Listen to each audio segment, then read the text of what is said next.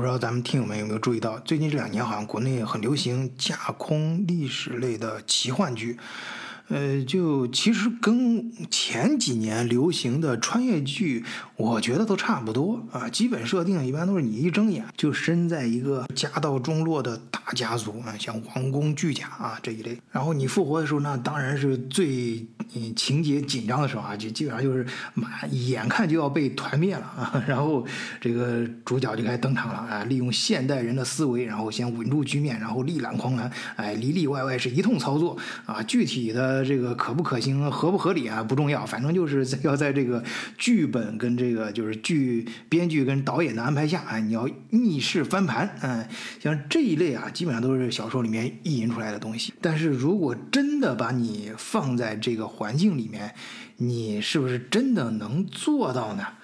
哎，今天我们假设一下啊，你回到十八世纪中叶的欧洲啊，你成为当时这个欧洲最显赫的家族，就是啊，掌控呃奥匈帝国那个哈布斯堡王朝啊，你你一睁眼的那时候，正好也是你登基啊，要继承王位的时候。哎，在这个时候呢，这个基本设定也都给你配备到位啊啊！就西边有这个法国，那你跟他跟你是百年的世仇，这会儿正琢磨着趁机吞并洛林啊，就是那个阿尔斯瓦斯洛林那个洛林。然后往北看，嗯，就是德意志兄弟啊，当然我们现在人起的名字 德意志兄弟，呃，或者叫这个大德语区啊。那那个时候呢，中世纪它也比较官官方的说法是属于罗马帝国神圣罗马帝国这个体系啊，就就就那个既不。神圣也不帝国的那个罗马神圣罗马帝国 啊，反正就是你的体系内的啊兄弟啊，这个呃普鲁士啊，跟你也曾经建立过各种各样的盟约啊，也是海誓山盟过，呃，但是呢，他是最先跳出来背叛你的，呃，还有这个在紧靠着北的，我们前面节目里面讲的，跟他在血统上更近的啊，价值观这个三观更更接近的，呃，巴伐利亚啊，巴伐利亚跟你那那那时候那也是称兄道弟啊，亲如兄弟。但是呢，这哥们儿这时候也是背后捅刀子，而你呢，当时一睁眼的时候，哎，是一个二十三岁的小姑娘，哎，此前你对这个政治啊、外交啊、战争啊是没有任何经验啊，唯一拥有的就是你娇小的身躯和美丽的容貌啊，还有你老爹查理四世留下的一个腐败落后的帝国的烂摊子。当时跟你演对手戏的，那就是被后人啊封为普鲁士战神的啊腓特烈大帝啊，其他呢也都是如狼似虎的这个呃英国啊、法国、俄国的老牌欧洲列强，在他们眼里啊，你就是一个嗷嗷待宰的小羔羊。哎，普鲁士帝国它当时已经是大而不强，哎，而不仅是不强，而且是败絮其中，吃的就是你，哎，要瓜分的。就是你，你的名字就叫玛利亚·特雷西亚，朋友。如果你要是穿越到这个时候啊，虽然是女皇，你确认你能应付这样的一个局面吗？在当时现实的真实的。历史环境下，第一个动刀子那就是腓特烈大帝啊！他有一句欧洲君王都非常喜欢的名言，就看上眼的东西啊，直接拿过来就得了。辩护律师总归是有的。这个被人家看上眼的东西啊，指的就是当时隶属于哈布斯堡王朝的西里西亚，而当时的玛利亚特雷西亚怎么说呢？我即使是丢掉了衣柜里最后一件裙子，也不愿失去西里西亚。换一个视角，也许世界大不一样。以德国视角，晚醉为你评说天下事。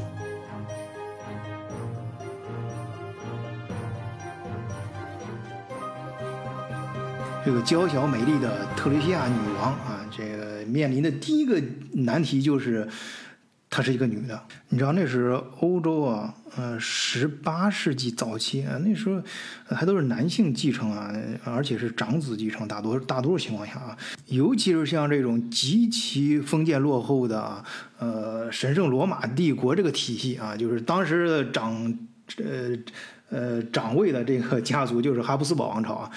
嗯，他爹查理六世那也是有皇帝称号的啊，哎，这哥们儿不知道是不是有先见之明啊？他是不是知道他到临死的时候，真的就是没一个儿子？哎，他就只能传位给女儿。而他在此之前呢，在很早之前，就是在一七一三年的时候，就发了一个国事诏书，哎，其中就专门把这个呃继统大业的这个规则啊给改了，呃，改成就是说女儿也可以继位。所以在一七四零年，嗯，就像罗马帝国这些各个邦国的这些国王啊，你甭管他反不反对啊，反正呃，特蕾西亚继承王位这件事儿，在法理上是讲得通的，是名正言顺的。但是你这个只是纸质的规定啊，这理论上，呃，规定是一回事儿，现实逻辑上。行不行得通那是另外一回事儿啊，所以这个就肯定周围人都不服嘛。嗯，当时包括民间各个王国里面也传过各种黄色小漫画啊，就是画这个格雷西亚女王，她是年轻嘛，二十三岁，年轻貌美啊，这又称女皇啊，就把她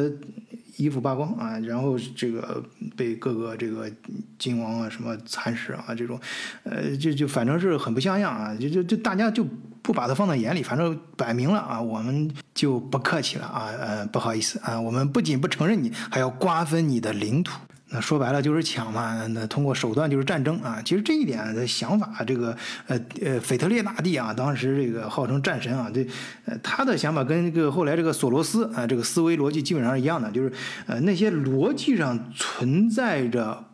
不太对的东西啊啊，他就肯定有纠错的空间啊，他就是类似于他发现了这个股市中的泡沫，啊，这个就看这个哈布斯堡王朝啊，就像泡沫一样啊，这股市中的泡沫一样，这个我我就要刺破你啊，我就要在这个呃做空你啊，在这个过程中呢，我要呃攫取我自己的利益。那至于这个事情合不合法、合不合理呢？哎，对于王者的游戏来说，这不重要啊，就像腓特烈大帝的那句名言嘛，这个对于这。君王来说，喜欢的东西拿来就好，自然会有辩护律师出来给你圆场，呃，给你洗地啊。但是让周围这些列强啊，如狼似虎的列强啊，愿万万没想到的啊，他们眼前的这个呃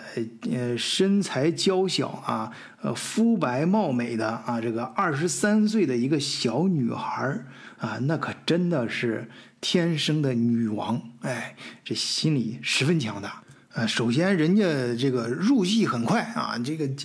呃，情感非常那个到位啊，就是这宣誓就职的时候啊，就各种这个动情的演演说啊，再加上这个形象啊，界面都都都都都非常的清晰啊，所以呃也确实打动了他的国民啊，这个包括这个在场的这些臣民啊，这大家也都纷纷表示效忠啊，但是这个口号喊出去了，真正执行起来那可是另外一件事啊。哎，特蕾西亚女皇啊，之所以在后世中能留下这么个名分啊，她那也不是吃素的，那头脑还是很清醒的。她清楚的看到，啊，自己首先这个呃不能服软，要撸起袖子跟人家干啊。但是，呃，她也清楚的看到自己老爹给自己留下这个。帝国呀，啊，虽然说是个帝国啊，名义上统治着神圣罗马帝国，但实际上下面里里外外他都不行。首先是这个周围最近的这些老臣啊，当时这个他爹给他留的也有这个所所谓的顾命大臣啊，这些，呃，但是他们都。非常的平庸啊，几乎在这个关键的时刻啊，除了喊口号啊和这个打自己的小算盘之外，啊，真正帮不着他什么忙。呃呃，而这个军队呢，也是非常的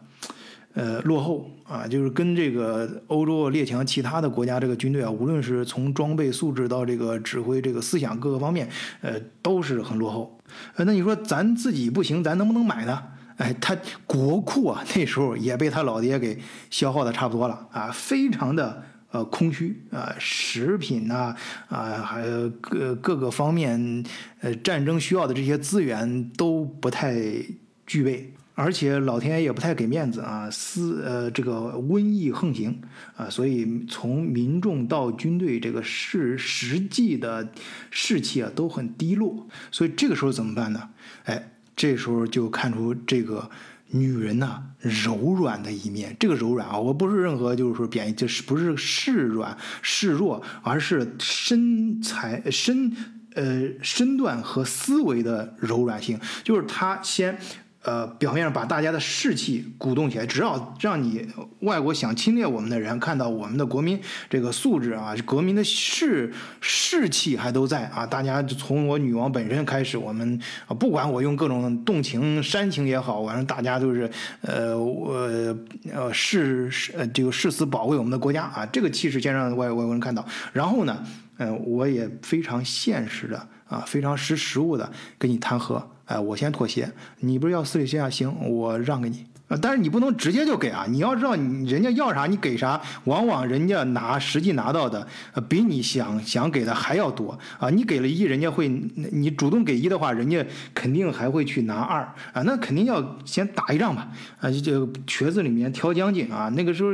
就只能找她跟她老公关系比较好的一个军事仗，就就将领，不管行不行吧，死马当活马医，先先送上战场啊，先跟。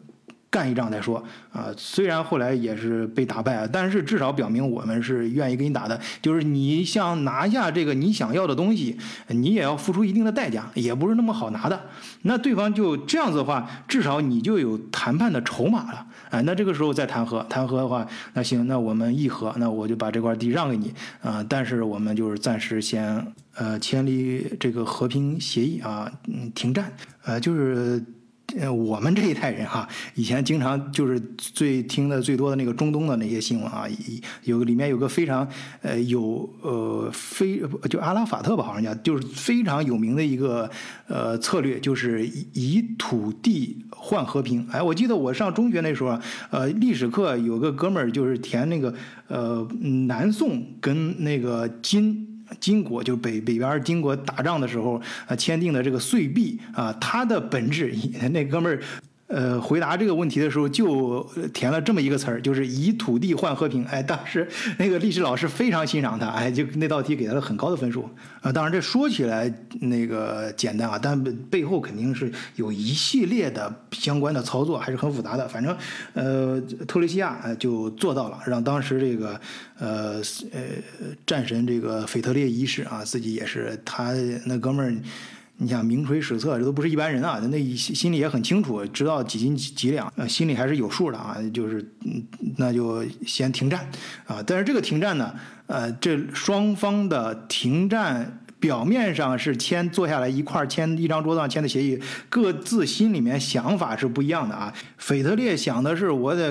停腾出手来，我在搞其他地方搞地盘啊。那个呃，特雷西亚想的是我暂时停一下啊，我这争取时间，以土地换和平啊，换取有几个时间途径，我把我回过头来把自己国内的事情搞定啊。这个各各个这个国呃这个国民素质啊、军力啊、国力啊提上来，然后我。再跟你真刀真枪的，再呃再掉过头来再跟你干啊！我我迟早我还得把这块地给拿回来啊！所以他就我们在开篇提到那句话嘛，他说我宁愿失去作为一个女人呐，我宁愿失去最后一件裙子，我都不会丢弃西里西亚。哎，可见人家女王范儿十足。那这位女王最后经过几年的休养生息啊，是否如愿以偿的把这块地给重新拿回来了呢？哎，咱们下期接着再聊。